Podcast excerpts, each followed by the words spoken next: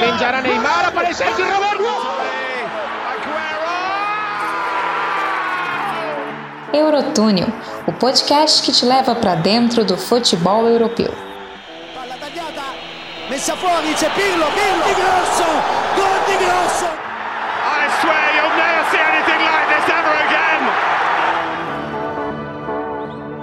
Fala, senhoras e senhores! Estamos aqui com mais um boletim da Euro aqui no Eurotúnel Podcast. E hoje vamos rápido porque tivemos três jogos, três jogos interessantíssimos abrindo essa segunda rodada da competição. Antes da gente começar, aquele lembrete, segue a gente nas redes sociais, no Twitter, arroba Eurotúnel, e no Instagram, arroba Eurotúnel Podcast. E antes da gente começar de novo, né, eu vou chamar ele aqui, Vinícius França, que hoje está aqui comigo para a gente falar das partidas desse dia. Um salve, Vini! Opa, valeu Manu, salve para você, muito boa tarde, boa noite e bom dia para quem ouvir a gente, né, independente da faixa, né, o nosso Eurotúnel Podcast. Estamos juntos por aqui para mais uma rodada, dessa vez a segunda rodada da fase de grupos. Fala um pouquinho dos jogos, o que aconteceu, o que mais chamou nossa atenção e muito mais. Uh, para a galera nos ouvindo, né? Um abraço também, muito obrigado pela companhia, pelo carinho mais uma vez, de sempre, né? Uh, tamo juntinho, vamos nessa. Segunda rodada começando. É isso aí, exatamente, meu querido Vinícius França. E como sempre, né, começando de ordem linear daquilo que aconteceu primeiro no dia, a gente tem a partida de abertura né, desse sexto dia de competição, que foi entre Finlândia e Rússia na Arena São Petersburgo, jogando dentro de casa. A Rússia venceu a Finlândia por 1 a 0 com um gol dele, Alexei Miranchuk, depois de um bom passe do Dzuba, ainda no primeiro tempo, né? Foi no apagar das luzes da primeira etapa. Para quem não viu, né? Aos quatro minutos, a Finlândia teve uma oportunidade de gol com o Joel Podiampalo, que ele botou para dentro de novo, né? Aquela curiosidade que a gente falou aqui no boletim da Euro. Inclusive foi eu e você, né, Vinícius, que a gente fez o jogo da Finlândia e Dinamarca, né? É, Podiampalo que só tinha feito uma finalização de cabeça e tinha sido gol. Quase que isso acontece hoje de novo, né? Ele ia finalizar somente uma vez, de cabeça foi gol, mas estava impedido e aí não valeu. Um ponto importante também dessa partida, né, foi a saída do Mário Fernandes, que saiu machucado logo aos 22, ele que caiu de mau jeito, depois entrou o Karakaev, e aí o Mário Fernandes foi direto né, do estádio para o hospital, mas tudo certo com o brasileiro, com o brasileiro né, naturalizado russo. No mais, aquilo que a gente já esperava assim da partida, né? A Rússia com muitas falhas defensivas, a Finlândia também. Então, tivemos muitas chances, né, Vinícius? Como você mesmo estava falando aqui antes da gente gravar, né? Parece ter sido um jogo movimentado, né? Exatamente, só parece, né? O número de chutes a gol foi alto, mas o de finalizações mesmo que acertaram o alvo, nem tanto assim. A gente viu um jogo entre duas equipes que brigaram muito porque sabiam de suas aspirações, né? Uma vitória nessa segunda rodada podia ser vital para assegurar uh, uma briga por terceiro lugar. E é, por isso, né, a gente viu tanto, tanta vontade, né? Jogadores tão aguerridos em campo assim. Uh, e o primeiro tempo foi de insanidade total, né? A gente teve o gol lado do Paulo no começo, que poderia ter mudado, inclusive, a história do jogo, porque esses gols saíram nos extremos, né? O gol do Paulo saiu logo aos quatro foi anulado, e do Menachuk no fim da primeira etapa, né? O jogo podia ter sido outro, e pendendo mais pro lado da Finlândia. Mas apesar dos números bem elevados, né? O número de passes trocados foi alto, de chutes foi alto, o jogo não foi tão bonito assim de se ver, tão agradável. É, valia muita coisa em jogo e a Rússia saiu na frente. É, só uma curiosidade para a galera que nos ouve, né, e gosta disso, essa parte de história. É, Finlândia e Rússia têm histórico, né? De guerras entre si, de confrontos entre países, são países vizinhos, inclusive, né? E antes da Primeira Guerra Mundial, aliás, da Segunda Guerra Mundial, tiveram uma guerra de inverno em que a Rússia venceu e chegou até a anexar a parte da Finlândia. Né? A Rússia gosta né, de anexar as coisas, né? Gosta de pegar um pedacinho aí de terra dos outros. é... Exatamente, né? Aí depois da treta aí com o negócio de Crimeia, a gente fica aqui discutindo, né? Exatamente. E dessa vez para a Finlândia também o resultado não foi tão bom como no militarismo, né? 1x0 para a Rússia. A Rússia é que agora parte com mais tranquilidade para tentar segurar uma vaga na próxima fase, na próxima rodada. É, o histórico desses dois países no futebol também é, é complicado, né? Porque a única vitória para a Finlândia é complicado, porque a única vitória dos finlandeses foi apenas em 1912, ou seja, faz mais de 100 anos, foi nos Jogos Olímpicos de Estocolmo, né, ali país vizinho Suécia, por 2 a 1. Então isso faz faz muito tempo mesmo, né? A outra partida desse grupo, né, vai ser apenas amanhã, vai ser entre Dinamarca e Bélgica. E embolou, né? A situação desse grupo agora tá embolada, né? A Finlândia tá com 3, a Rússia tá com 3, momentaneamente, momentaneamente né, a Bélgica também está com três e a Dinamarca com zero, que amanhã, como, como eu disse, as duas seleções jogam. Essa seleção, esse grupo agora está embolado, a Finlândia, que só precisava vencer hoje para um placar mínimo para se classificar, acabou perdendo essa chance. E vai para o tudo ou nada contra a Bélgica. Nada mais do que isso na última rodada desse grupo B. Passando agora para o grupo, pro grupo A, né, o grupo, primeiro grupo né, que abriu essa competição lá atrás com a Itália jogando contra a Turquia, a gente tem hoje os turcos perdendo para o país de Gales numa partida muito interessante. A partida que Garrett Bale pegou e colocou no bolso, né? Garrett Bale foi o grande jogador dessa partida, mesmo sem marcar gol, mesmo perdendo pênalti, como ele perdeu aos 15, mais ou, os 15 minutos mais ou menos do segundo tempo. O Bale que já tinha dado duas bolas para Ramsey fazer o gol, o famoso faz e me abraça. Ramsey perde. E na terceira bola que o Bale dá para o Ramsey, ah, ele não perdoou. Vinícius França, você como um bom gunner, saudades de Ramsey. E o Bale quis consagrar o Ramsey hoje, né? Nesse momento, saudades imensas de Aaron Ramsey, né? Não dá para não lembrar um jogador que ele não chegou a fazer a base no Arsenal, né? Mas chegou muito jovem ao time e construiu sua carreira, é o grosso da sua carreira no Arsenal é, podia voltar, né? Para ajudar esse meio-campo tão combalido do Arsenal aí é, nesses últimos dois anos. Mas hoje, né, ele fez seu papel pela, pelo time da casa, jogando numa função bastante curiosa, né? Ele joga como camisa 10 na, no país de Gales, mas hoje era quase um segundo atacante, né? Quase um atacante ali de flutuação, entrou muito na área, teve suas chances, né? E demorou até para fazer, porque não é o ofício dele, né? Um meia não é um atacante. Na terceira ele conseguiu guardar. Uh, entretanto, apesar de nome na súmula ter sido do Ramsey, para mim o destaque do jogo realmente é o Bale, né? Ele jogando na função de armador, de cérebro do time, ele dominou a partida, né? Não teve.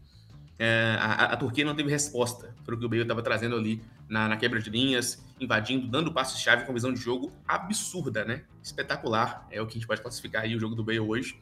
Uh, na primeira não foi, na segunda não foi, na terceira a Turquia lançou 1x0 gol do Ramsey e abriu caminho aí para tranquilizar a situação de Gales no grupo, né? Como falávamos, uh, esse jogo seria chave, né? Para definir também classificados e a Turquia decepcionou a gente é, como um todo no torneio. Né? Não conseguiu oferecer nada ofensivamente, é, nem contra a Itália e nem contra o País de Gales hoje. Se despede do torneio de maneira melancólica. Para o País de Gales agora essa tranquilidade, né? Esperar a próxima rodada e passar. É, o Vinícius ele já fala nesse tom de despedida da Turquia. Não quer dizer que a vida da Turquia tenha acabado assim inteiramente, mas a gente sabe que para a Turquia se classificar é o milagre do milagre do milagre. Ainda mais com menos cinco gols de saldo. Então a Turquia teria que tirar um saldo negativo de, de de cinco em relação quarto melhor terceiro colocado, né, daqueles quatro que passam. É muito complicada a situação da Turquia, que pode se despedir da Eurocopa sem fazer nenhum ponto e sem marcar também nenhum gol, já que hoje o, o gol de País de Gales só, só foi só foi atacado com perigo mesmo, né, numa cabeçada do Demiral, que o Ward faz uma boa defesa, o Ward que já agarrou no Liverpool, por exemplo, bom goleiro que merece mais. Hoje está no Leicester, né? Hoje ele é reserva de Casper Schmeichel. Interessante também nessa partida, né, foi um lance curioso que a gente teve, foi num escanteio, dois escanteios, na verdade, que a Turquia, que a Turquia bate um atrás do outro, que o Joe Morrell tira a bola em cima da linha duas vezes. A bola vem, ele tira em cima da linha, depois vai e tira em cima da linha de novo. Já tinha visto isso, Vinícius? É, pela primeira vez, viu? Um, um, um, defensor que praticamente vira um segundo goleiro, né? Se fosse no Cartola, duas defesas difíceis, ele estaria com pontuação bem legal. é, isso aí, né? A Turquia, né, como você bem falou, né? A Turquia de Burak Yilmaz e Tchalhanoglu, que até agora nessa Euro a gente não ouviu falar, né? A gente não ouviu falar de Hakan Tchalhanoglu. O Burak Mas. Né?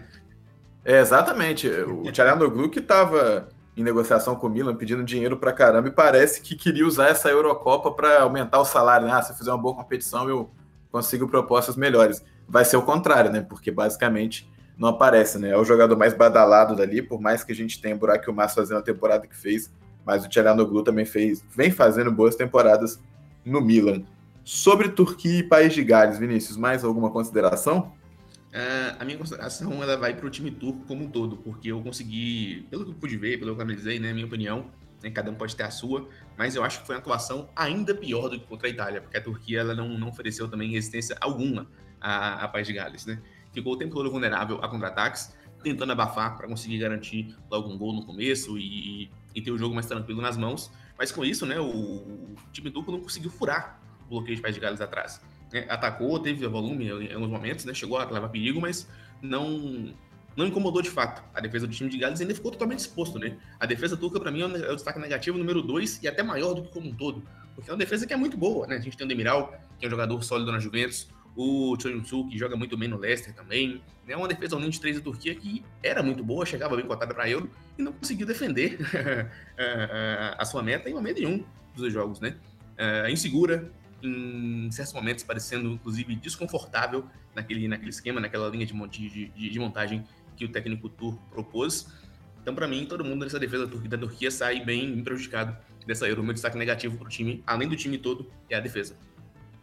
Exatamente, né? Isso tudo piora se a gente lembrar que País de Gales teve três chances claras assim com a bola rolando para fazer o gol e não converteu ainda. Então esse placar de 2 a 0 poderia ter sido facilmente um 5, um 6, porque tem um, vou parafrasear agora o Silvinho, né, atual técnico do Corinthians, um detalhe que eu esqueci, né? Pênalti perdido pro Gareth Bale, que ele achou que estava num campo de golfe, fez uma atacada longa pra caramba, essa bola foi longe, falar no meio da torcida no Estádio Olímpico de Baku. E é isso aí, né? País de Gales venceu essa partida, portanto, da Turquia, uma vitória interessante que põe País de Gales com quatro pontos, basicamente, praticamente, né, garantida já na próxima fase, seja via terceira, seja, né, via terceira melhor colocada ou, ou mesmo na segunda colocação, né, que é o jeito que está agora. Por quê? Principalmente em relação dentro do próprio grupo, né? Porque a Suíça não só perde para a Itália, mas toma três gols. E aí a Suíça se complica na questão do saldo de gols. Por quê? Gales vence por 2 a 0 e Suíça perde por 3 a 0. Então a distância de saldo de gols entre essas duas equipes é de 5. Então, se Gales perde na última rodada para a Itália por 1 a 0, por exemplo, e a Suíça vence é, a Turquia por 3 a 0 que seja, a Suíça ainda não consegue se classificar como segundo e ficaria dependendo ainda de uma questão de terceira colocação. E como já, como já falei, né, Vinícius? Itália venceu, portanto, a Suíça por 3 a 0 e aí alguns dados interessantes. Na né? Itália deu três chutes no gol e os três viraram gols. Ou seja, Matia Sommer não foi nada bem hoje. Outra coisa, outra estatística interessante também, que o Leonardo Bertozzi traz lá no Twitter dele, a referência Leonardo Bertozzi, né? Ele fala que a Itália, jogos da Itália em euros com três gols, na história nunca teve nenhum, só nessa Euro já foram dois. Com base nessa pergunta, Vinícius, eu quero falar. A Itália tá empolgando, né? A mesma pergunta que eu fiz para o Leonardo Grosso, eu vou repetir lá atrás empolga a Itália, né? Tá empolgando e empolgando ali naquela força da saudade que eles estavam de jogar um torneio grande, né? Ficaram fora da Copa do Mundo de 2018, o detalhe, né? Chegaram a disputar a repescagem europeia por uma vaga no Mundial. É, passaram por uma renovação, né? O time italiano era muito envelhecido e esse envelhecimento durou mais do que devia, né? Acho que o ciclo pós-Copa de 2010 deveria ter sido de, de começar mesmo com mudança no elenco. Alguns jogadores estenderam muito suas carreiras, a gente vê que até hoje, por exemplo, né, não é o caso de estar convocado, mas de estar jogando. Buffon está nativo ainda, né? Com seus uh, 40 e burdoada de anos. Uh, então, assim, o time italiano demorou demais para se renovar. Agora que se renovou e chegou, né, tá jogando para descontar os anos que passou fora. Então, para quem não dava nada por eles, né, esperava uma campanha mais modesta na Euro, realmente se decepcionou. Mas aquela decepção para o bem, né? Pra gente que gosta de futebol, gosta de jogo bem jogado, a Itália nos brindou com um futebol bem, bem, atrativo, bem atraente esses jogos de estreia e também de segunda rodada. É isso aí, né? Você citou o Buffon, né? Pra galera que tá por fora, um off-topic aqui. Buffon que agora vai ser goleiro do Parma na segundona da Itália também. Vai, vai voltar pro time que começou a carreira de Didi Buffon, né? É o filho pródigo, e... né? Voltando a casa. é, exatamente. Né? O Parma que tem nessa, né? toda a questão do Parma nos últimos anos, assim, é bem interessante, triste, né? Mas interessante a gente ver o que aconteceu, assim, com o Parma. Até para não se repetir com alguns times aqui no, no Brasil também, apesar do esquema ser muito diferente, né? Exato. Mas voltando ao jogo, assim, né? A Itália que tá a 30 jogos, é, quer dizer, tá, tá fazendo 30 gols consecutivos sem sofrer nenhum. Então, se você pegar as últimas partidas da Itália, desde a última que ela toma gol, são 30 gols marcados e nenhum sofrido. A Itália vem fazendo um tra trabalho de Roberto Mantini, é maravilhoso. Os gols da Itália hoje marca marcados né, por Locatelli duas vezes, no primeiro tempo e no segundo tempo, e também Tiro Immobile já no finalzinho. Pelo outro lado, Vinícius, foi uma partida que a Itália dominou muito porque a Suíça não se importou muito em, em atrapalhar o adversário. Né? A Suíça ficou naquela pressão, não conseguia sair, e a Itália aproveitou e a Suíça, quando quis fazer alguma coisa, a vaca já tinha ido para o brejo. Né? Eu queria destacar, além disso, né, da, da postura suíça, que até me parece mais com a postura de sempre da Suíça, né, de aguardar e fechar as portas quando necessário, né? A Suíça já passou de fase em Copa do Mundo fazendo isso, né? Passou sem sofrer gols, foi eliminada sem perder, inclusive em Copas do Mundo, né? É... Fizeram o que sempre fizeram. O destaque para mim é o volume de jogo da Itália, né? Os jogadores que Mancini conseguem subir é, para o campo ofensivo. A prova disso hoje são os gols. Locatelli é um volante que marcou duas vezes, né? apresentou muito bem, né? Esteve é, junto aos jogadores de ataque para poder finalizar, ajudar na, naquela força e praticamente resolveu o problema da Itália hoje, né?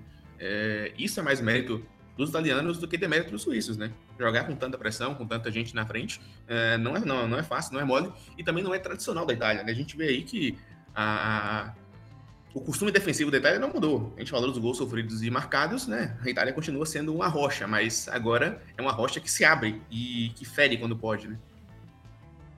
É isso aí, né? Itália agora que é a única seleção 100% dessas seis que jogaram até hoje já pela que jogaram duas vezes, né, jogaram já essa segunda rodada. A Itália com seis pontos no grupo, no grupo A, o País de Gales com quatro pontos logo em sequência, Suíça com o primeiro ponto, né, que foi conquistado contra Gales na primeira rodada, e a Turquia zeradíssima.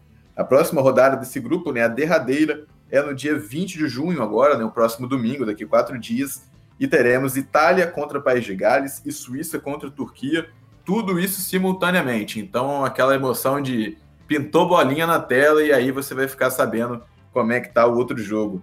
É, serão partidas disputadas às 13 da tarde no domingo. Horário bom da Neneca, mas não durmam, vejam esse jogo quando, da quando Euro no domingo. Né? é, exatamente, exatamente. E aí, Vinícius, só para a gente encerrar o dia de hoje, a gente está chegando já ao final do boletim de hoje, bem mais rápido. Quero te perguntar para você quem foi o cara da Euro de hoje. Hoje a gente não tem dúvidas na votação, né? Não tem nem polêmica. A Gareth Bale, para mim, o jogador do dia, ele que tomou o jogo para si contra a Turquia, né? Dominou, de fato liderou o País de Gales nessa parte de armação de jogadas, né? É, como você disse, né? Presenteou companheiros à torta e à direita com bolas na cara do gol e apenas é, uma praticamente entrou com o Ramsey, né? Mas o jogo do Bale foi muito além disso, né? Correu o jogo inteiro, se mostrou de fato um líder, interpelou o juiz diversas vezes e foi garçom, como o, o Bale do auge, né? Em 2012, 2013 é, também costumava ser jogando pelas pontas no Real Madrid. Hoje o Bale pensou em futebol, não pensou em golfe, não pensou em ficar em casa. É, hoje ele pensou na bola e conseguiu presentear a gente com uma bela atuação. Para mim, ele é o jogador do dia. É isso aí, né? O Bale que no, nos últimos minutos, né? Só porque também foi um detalhe que a gente acabou deixando passar. Nos últimos dois minutos de jogo, a, a Paz de Gales estava segurando essa bola lá na frente e o Bale cria duas oportunidades do nada. Inclusive a segunda transforma em gol do Conor Roberts, que é o segundo gol do País de Gales, já aos 95, já aos 50 minutos do segundo tempo. Bale pega a bola na linha de escanteio, leva quase dentro da pequena área, rola por meio, Roberts põe lá dentro. Diante disso, quero saber também se o gol do dia você também vai colocar na conta de País de Gales ou você vai para outro jogo. Eu vou tirar um pouquinho o foco desse jogo e um pouco para mais cedo, né? Para mim, o gol do dia hoje vai para o segundo gol, e aliás, segundo golaço de Alexei Miranchuk na Euro, né? Ele que dominou a bola cercado de finlandeses e conseguiu uma batida sublime nela, de chapa no ângulo, né? Um gol que colocou a Rússia na posição mais tranquila no grupo. Eu acho que o gol do dia vai para o Miranchuk, bela batida, um golaço. Isso aí, Alexei Miranchuk, mais um jogador da Atalanta que está fazendo uma boa competição de Eurocopa por aí, a Atalanta dele, Gasperini. E é isso aí, Vinícius França. Por hoje a gente termina, rapidinho, só passando a agenda de amanhã, né, dessa quinta-feira, a gente vai ter nada mais, nada menos que 10 horas da manhã, né, abrindo esse sétimo dia de competição, Ucrânia contra Macedônia, lá em Bucareste, né, lá na Romênia. No grupo B, a gente tem a partida a uma hora da tarde entre Dinamarca e Bélgica, isso em Copenhague, né? ou seja, Dinamarca mais uma vez jogando dentro de casa. E voltando né, para o grupo C, Holanda e Áustria se enfrentam em Amsterdã. Tem tudo para ser um jogão, né? já que foram as duas seleções que venceram na primeira rodada desse grupo C aí. No mais, é isso. Muito obrigado pela sua presença, meu querido Vinícius. Opa, valeu, Manel, pelo convite mais uma vez. Tamo junto, né? Tocando esse projeto legal do Eurotúnel. Mais uma vez um prazer estar com vocês, estar com os ouvintes, com a gente mais uma vez em mais uma rodada. A Euro tá só no começo ainda, tem muito jogo pela frente, né? E muito mais boletins também pra gente fazer por aqui. Discutir a rodada, falar de gols, de, de jogadas, né? E tudo mais que envolva o torneio, né? É, obrigado, um abraço para todos e até a próxima. É isso aí, Vinícius França, que está fazendo um bom trabalho lá no Twitter também do Eurotúnel. Então prestigiem Vinícius França como social media, saindo da sua casinha de comentarista de podcast. É nóis, tamo junto. é isso aí, né? Relembrando, se você quiser ver Vinícius França, e eu também fico lá postando umas coisinhas, arroba Eurotúnel no Twitter e no Instagram, arroba Eurotúnel Podcast. Qualquer tipo de feedback é sempre bem-vindo, seja positivo ou negativo, fala com a gente. Eu sou Emanuel Vargas e esse foi o nosso sexto boletim Eurotúnel aqui da Eurocopa, aqui no Spotify, no Deezer, no Google Podcast, no Anchor, onde você estiver ouvindo, você é muito bem-vindo. Muito obrigado pela sua audiência, valeu e até a próxima!